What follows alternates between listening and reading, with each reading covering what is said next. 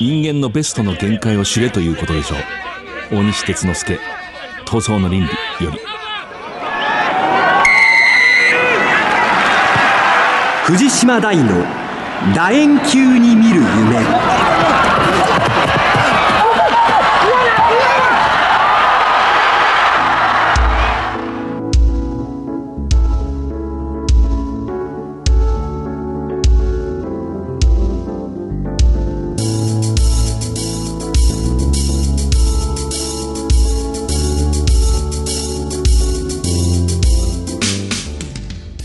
こんばんは。スポーツライターの藤島大です。第一日曜の夜9時半からラグビー情報をお届けしています。リオデジャネイロオリンピック新種目の7人制ラグビー男子に続いて女子も日本代表がオリンピック出場を決めました。2016年リオデジャネイロ夏季オリンピックのアジア代表枠をかけた、女子7人制ラグビーアジア予選第2ラウンドで日本大会が11月の28日29日東京の秩父宮ラグビー場で行われ、女子セブンズ日本代表愛称桜セブンズがカザフスタンをね決勝で破って見事に出場権を得ました、今日はその桜セブンズを中心に話したいと思います。でそれより前、やはりこのリオデジャネイロオリンピック男子セブンズも決めています。こちらは11月の、えー、78、香港で行われたやはり同じ大会。で、まあ、決勝ですね。こちら一発勝負だったんですけどもね。ファイナルで香港代表地元の、香港に前半苦しんだんですけれどもまあ本当にこう自力で勝ってある種ドラマチックに出場権得ました。あの試合はね私も現地で見ていましたけれども、前半は0対10ですね。で後半24対0で日本が勝ったんですけれども、えー、決勝は10分ハーフですけれどもね。10分ハーフでやっぱりこう0対10というのは少し緊張しますよね。で後で聞くとしかし選手たちは絶対に自信を持ってましたね。試合後にこうコメントを私も聞きましたけれども、えー、男子の、まあ、セブンズがこうチームとしてこうたくさんの経験をしてきたと、まあ、それが実を結んだんだと思います。あのファイナルの香港は見事でしたね。本当にこの名誉をかけて体を張って心を打たれましたけれどもね。緊張感の漂うね、えー、戦いでした。でそのまあ、えー、男子の、えー、7人制日本代表、まあ、香港から帰国した後空港でこの番組は取材しています。桑鶴優作キャプテンです、はい、ワールドカップがのメンバーが加わる前まではその同じメンバーでずっと合宿をしてきたので藤田と福岡来てくれてでそのワールドカップの勢いっていうのをチームに与えてくれてすごく刺激になりましたしいい競争ができてたといい内容の練習ができてで、まあ、今回の結果につながったんじゃないかなとまあ、男女セブンズの日本代表はそのオリンピック予選を勝ち抜いても、まあ、すぐまたワールドラグビーセブンズの大会にこう出場するために、まあ、出国していきます、えー、例えば女子も渋宮でリオデジャネイロ五輪出場を決めたもうその次の日にドバイに向けて出発しました。まさにこう、えー、スーツケースに暮らすと、まあ、よくこうスポーツ選手を形容しますけれどもそういう、まあ、人たちですね。藤島大の楕円球に見る夢。この番組はラグビー女子日本代表を応援する西南商事の提供でお送りします。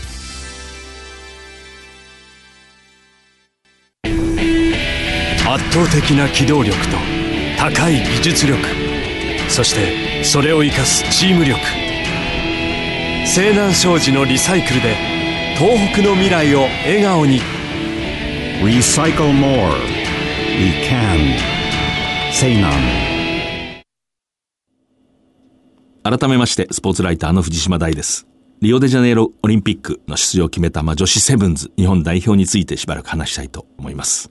まあ、秩父宮ラグビー場11月29日、えー、カザフスタンがまあ、好敵手にこう上がってきて、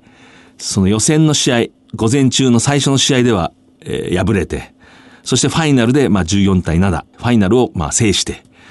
えー、出場を決めました。本来ですね、この女子の日本代表は、このオリンピックの枠を、おそらくあの中国の代表と争うというのが大方の、まあ、見方でした。どうもそのイングランドから、まあ、男子の、まあ、かつてのセブンズの名選手をコーチに呼んで、まあ、現地香港の新聞によるとあの時点で、大体この3ヶ月指導してるという記事がありましたけれども、どうもそれで、えー、私はある原稿にこう書きましたけれども、荒馬にドレスを着せたと。非常に堅苦しいスタイルにはめ込んでしまった。結果何か荒々しさが失われて日本としては戦いやすくなった。香港やカザフスタンにも敗れてこう自然にこう落ちていきましたね。えー、で、その代わりにやはり強力なこうパワーを持つ体の大きいカザフスタンが上がってきました。えー、それではここで大阪にいるこの方に電話をつないで専門的な試合分析を聞きたいと思います。大手門学院大学女子ラグビー部監督の後藤翔太さん、元日本代表のスクラムハーフです。もしもし。はい、もしもし。よろしくお願いします。はい、よろしくお願いします。えー、忙しいところありがとうございます。はい。早速ですけれども、7人制、はい、桜セブンズがリオデジャネイロオリンピックを決めましたけれども、はい。あの、率直な大きな感想ってのはどうですか？本当に彼女たちの努力が報われてよかったなというふうに思っております。うん、彼女たちがリオで金というふうに言ってましたんで、まあ、そこに向かうとすれば当然納得のいくゲームではなかったのかなとも思ったりもします。後藤翔太さんがまあ見て東京大会の初日最初中国に勝ちますよね、はい、どうご覧になりました？あれはですねもう日本の戦略が、うん、えー、まさしくはまったというゲームだったと思います、えー、その戦略というのは日本はまず攻めないっていうことですね、うん、攻めない。で俊敏性が高くて、うん、え持久力が高いという特徴を生かしたディフェンスで中国に攻めさせて、はい、えー、ボールを取り返して少ない時間でトライを取り切るということを連続してできたわけですよね。ですので、もうそれがはまって、ああいうゲーム展開になったということですね。女子セブンの特徴を理解した上での、えー、戦略としては非常に良かったと思います。その攻めないってことは意外と大事なんですね、じゃあ。はい。攻めないということが、えっ、ー、と、今回のアジア予選では非常にポイントになったことでした。そのリーグでですね。お互いに攻めない方が得、うん、で、女子の7人制の日本代表は、はい、まず中国に自分たちの戦略をはめ込めて、はい、えー、勝つことができたんですけれども、はい、その前提としてあるのは、中国が必ずアタックをしてくれるという前提なんですね。なるほどなるほどキックを深く蹴り返して、それをアタックしてくれるから、取り返すチャンスを生むことができるんですよ。うん、今回、えー、女子のその日本代表が、日本ラウンドでカザフスタンに、えー、苦戦してしまった理由は、ええ、まさにそこで、カザフスタンも攻めないというなるほど、えー、選択をしたからなんですよね。はいはいはい、だから日本は攻めざるを得なかったり、逆に勝てた理由としては、うん、その中でもカザフスタンが、えー、反則をしないという意識が非常に低かったわけですよね。はいはい、そうでしたね。はい。ですので、何回か攻めてるうちに、ペナルティーをもらうことができて、うん、そこから、えー、相手が10メーター下がるまでの間に、すぐに攻めて、まあ、トライを取り切った。もしくは、ゴール前で、えー、局面的にモールという、その局面での数的優位を作って、得点をしたと。こういう得点パターンなんですよね。うん、で、カザフスタン、中国、香港。でその3カ国との試合の中で、うん、能動的に自分たちの意思だけで、はいはい、えー、相手を崩してトライをしたっていうのは、えー、日本ラウンドの香港戦の後半最後のスクラムからのトライぐらいなんですよね、はいはいはい、僕が見た中では。あとはすべて相手が攻めてくれたからトライが生まれた、相手が反則をしてくれたからトライが生まれた、意思の働かないところに頼った、えー、得点パパターンなんですよね。だから自分たちの意思でディフェンスを崩す力をつけないと、カザフスタンよりも運動能力が高い、カザフスタンよりもスキルが高い、うん、えー、反則しない意識も高いみたいなチームには、えー、勝ってこれないということに理論上なってくるんですよね。なるほど。中国が、はい、イングランドのあの男のコーチ持ってきたら、急にちょっと普通になってだめになったじゃないですか。あもうおっしゃる通りで、中途半端な危険性もありますよね、こうそのこと、そのこと荒馬みたいに。ああ、そう、あります、あります、だから、最近思うのが、うん、男子ラグビーと女子ラグビーっていうのは当然、まあ、違うんですよ、うん、で、15人とセブンも違うんですよね、はいはい、だから女子のセブンは、男子のセブンでもなく、うん、そして今までの女子セブンでもない女子セブンをこれから作り上げない限り、うん、女子セブンで勝つことは不可能だっていうこと、うん、だからあの中国はもうまさにおっしゃる通りで、男子のセブンを女子のセブンに持ち込んで、それをやらせようとしてるから、成功しないんですよ。うん。あの中国見てると、男のセブンズが大好きな人のコーチが陥る、はい、いや、そうです、そうです、そうです、そうです。はい、まさに、まさにそうなんです。うん、あれはもう普通のセブンなん。です、男子、普通の、うん。それを女子が実行したところで、勝つわけではないということですね。だから、監督、ヘッドコーチがやりたいことをやった。やるべきことをやったわけじゃなくて、やりたいことをやっただけなんですよ。ね、はい。勝たせるという意味では、全く論点がずれた方向で強化を進めたなというふうに、えー、中国の失速っていうのは、普通の男子セブンをやろうとした結果ね、そうですね、はいはい、ですね。だからそういう意味ではよっぽど日本の女子の方が賢いんですよ。うん、ただ、日本の女子セブンがここからアジアを超えて勝っていくんだということであれば、ねうん、え違う女子セブンの形を作り上げていかないと勝てないということですね。非常に面白い、分かりやすいですね。あの、はい、中国の謎の失踪を私も考えててね、なんかあのコーチだなっていう結論が出たんですよね。はいはい、そうです、そうです。だから、あの、もうすぐに僕も分かります。うん。私、まあ、そのままこれ聞いてしまいますけども、オリンピック、まあ、はい、出場が決まって、はい。まあ、ここからこう目指す道っていうんですかね、後藤さんが言われたような、はい。方向で行くべきだと。はい。絶対にアタック力がいります。うん。アタック力がないと、もう攻めれないっていうことになるんで、うん理論上0対0しか作り上げることはできないんですよね。はいはい。ディフェンスをどんなに頑張っても、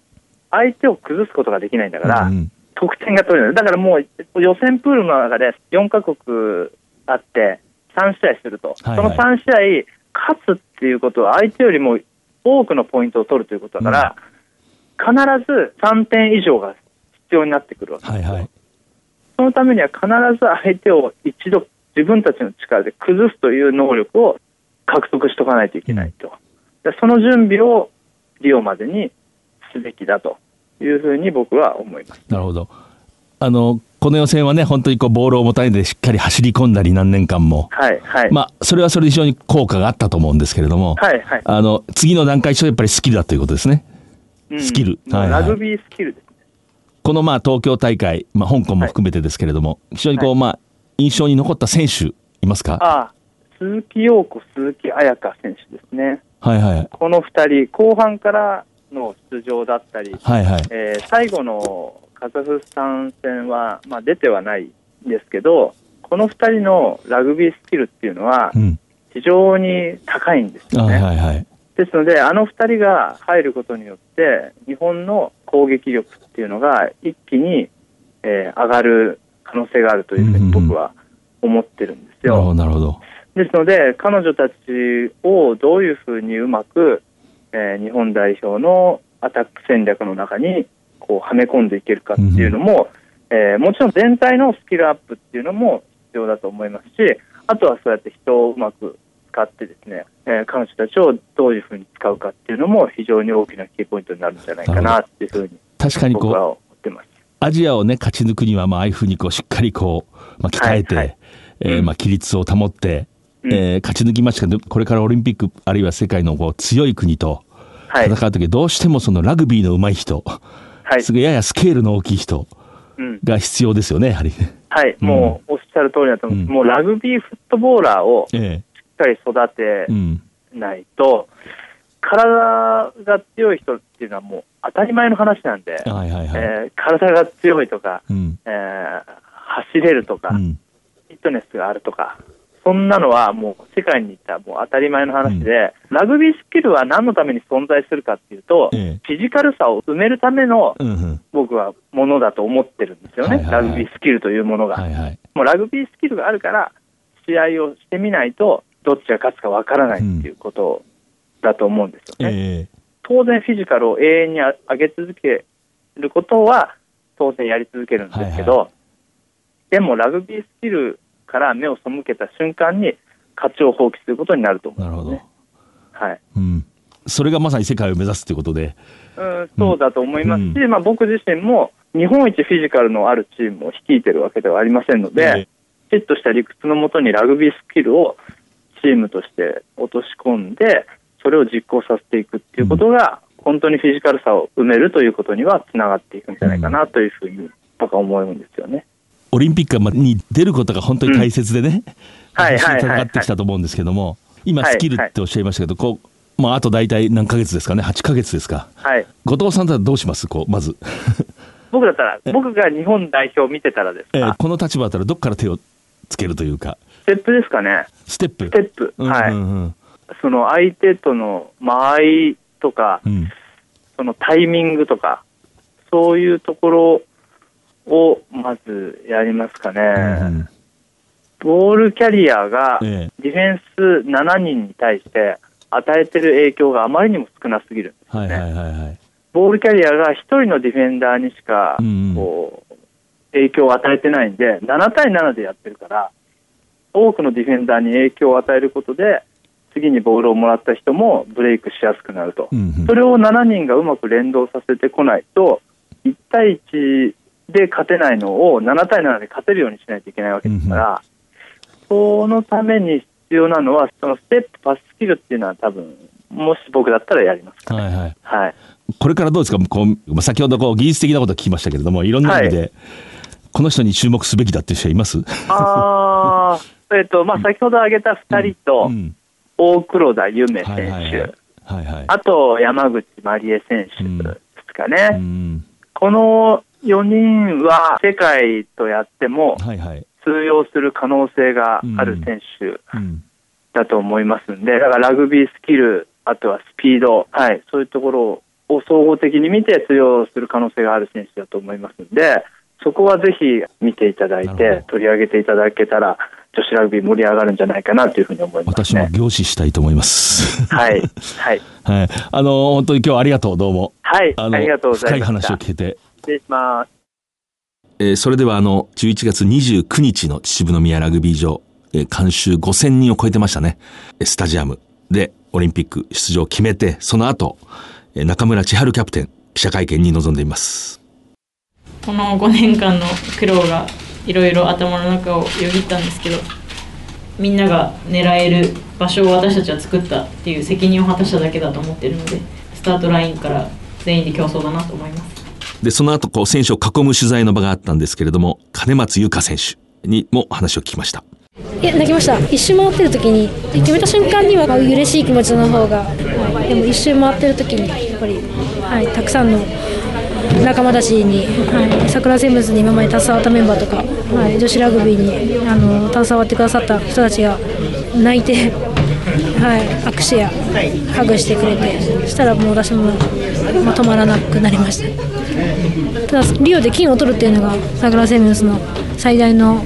目標ですしだからみんなにチャンスがあって全員でリオを金取るためにオーストラリア、ニュージーランド、カナダのそこに勝つそれがずっとターゲットでしたので頑張っていけたらいいなと思います。この金松さんは結婚していて子供もいるんですね娘さんが、そしてまあ2002年もう随分前ですけれどもまだその日本の女子ラグビーが手弁当でこう活動していた頃のワールドカップにも出場したことがある。これはまあ15人制ですけれども、ね、そういう時代を知っているまあ貴重な選手です。えー、それからまあ切り札ですね。こう非常にスピードのある山口まりえ選手、え、にも今後の課題、を中心に聞いていますあのスキルを世界レベルに上げないとなっていう気持ちがありますとにかくチームとしてあのやはりパスのスキルが低いでやっぱりそのパススキルが低いことによってボールが動かないのでいいところでボールが離せなかったりですとかやっぱセブンスはあのパスゲームが大事になってくると思うのでもう少し一人一人のパスの能力の高さっていうのが大事になっていくんじゃないかなと思います。で私はちょっとこの女子ラグビーにちなんで15人制の男子あの感動のワールドカップ、まあ、スプリングボックスを破ったあのジャパン関係しているテーマとしてちょっと猛練習というものについてちょっと今からこの女子セブンズ桜セブンズですねまさに長期拘束で本当に厳しいフィジカルのトレーニングをはじめとする鍛錬を続けてきた大体年間200日を超える合宿をしている。男子の15人制が今年160日でしたね、その合宿の日数が確か。で、例えば千葉の勝浦で全くボールを使わない合宿を何日も、行ったり、まあ、ずっと走り込む。えー、そういう厳しい練習をまあ、いわばくぐり抜けてきたというんでしょうかね。やはりエディ・ジョーンズさんが非常にしきりにハードワークということを言って選手たちも本当に厳しい合宿をしたと。えー、まあ、その成果だということで今、まあ日本列島、あらゆるラグビー部の関係者がハードワークということについて考えてると思うんですけれども、やはり結局これは非常に古典的なラグビーのまあ言葉ですね。練習は裏切らないと。まさにその証明だと思います。この男女の戦績は。これどういうことかというと、結局自分たちより強大なものを倒すときに、いくら質のいい練習を合理的に行っても、相手もその練習をしてたら永遠にその差は縮まらない。どうしてもその量で量がするということが必要になってくる。そしてまあ、男子の日本代表のように、まあ、世界の頂点と比べれば挑戦者だけれども、しかしまあ国内においては非常にアスリート、海外からの選手もいる。この集団については、明らかにその1回の練習というのはまあ短く、コンパクトだけれども激しくして、それを集中力を保ったまま、1日何回かに分けて練習をしていくと。しかし、えー、もしあなたのチーム、あえて言いますけれども、例えば高校のチームでたまたまこの学校に合格した人だけでチームを作る。えそういう立場の時に、仮に4時間練習をして、4時間を練習することによって集中力が失われてしまうと。しかし、失われるものとその初めてボールを持つような高校1年生が長く練習をすることによって得るものっていうのは、簡単に比較できないですね。こう、そういうこともありますね。猛練習っていうのは。それとやはり結局試合そのものが理屈通りにいかない。非常にこう、まあ、理不尽なことが起こるわけですね。何かこう、準備してきたことがうまくいかない。反則じゃないと思ったものが反則を取られる。えー、思わぬところでこちらに負傷者が出てしまう。まあ、いろんな要素があります。で、その時にやっぱりそれを乗り越える時には、やはり、えー、理不尽というものをどこかで身につけて知っていなければならない。えー、例えば、これ私あの、先日亡くなったジョナロ・ムーという、まあ、オールブラックスの名選手、怪物ウィングでしたけれども、2008年に話を聞いた時に、ニュージーランドでも、学校時代その罰に走ると書いて罰走ですね。こう試合に負けたりしてコーチが怒って横一列にチームが並ばされて何十本もこう走らされると。えニュージーランドでもそういうことがあったって言ってましたね。そして苦しいけれども横を見ると仲間が頑張って走ると。それを見ると自分も負けられないと思うと。自分もここで裏切れないと思うと。やっぱそういう経験は必要だとジョナロ・ムーも言ってましたね。ラグビーっていうのはそういうところもあります。で、そういうことがやはり今回の男女の男子の15人制のワールドカップ、それから女子のセブンズのアジア五輪予選突破で証明されたような気がします。で、あの、猛練習論で、例えば、相手のキャプテンが、試合前に、私たちは今年1年、死ぬほど練習してきましたって言ったら、やっぱり怖いですよね。もう、まさにそ、それに尽きると思いますね。圧倒的な機動力と、高い技術力。そして、それを生かすチーム力。西南商事のリサイクルで東北の未来を笑顔に Recycle more We can 人間のベストの見解を知れということでしょう、えー、かつて日本代表を率いた名将大西哲之助さんのまあ著書である闘争の倫理の中でこう語っているんですけれどもね、これ1987年に出版された本ですけれども、このほど鉄筆文庫というところで復刻されて、ある章はそのチーム作りについて具体的に語っています。その中で、早稲田大学の夏合宿の例を引いて、大体こういうように話します。合宿というのも、例えば2週間やったら、細かく分けて、休日を挟みながら、うまくこう技術と体力をつけていくのが、まあ理想的だろうと。しかし、早稲田というのはもう戦前から夏合宿だけは技術を捨ててもうそれを超越したことをまあ、身につけようとするんだと。2週間やって最後にへばってへばってへばり抜いているけれども、まだここでこうやらなければならないという時に動ける。意識下の動きが意識のある時と同じように動いていけると。こうなって初めて残りの10分で勝敗の決まるような試合ができる。人間のベストの限界を知るということでしょう。で、その後にね、これも年寄りの監督になるとできませんねって言ってますね。ついでにちょっとこの闘争の倫理について語りますけれども、復刻された闘争の倫理ってあのサッカー日本代表の元監督、岡田武さんがその、まあ、推薦の言葉っていうのをこう寄せてくれまして、えー、その中でこう書いてるんですね。この本の初めにだけでも読む価値があると。それは我々日本人が同じ過ちを、えー、犯さないためにと。こういうふうに今書いています。でその初めにっていうのはその1987年に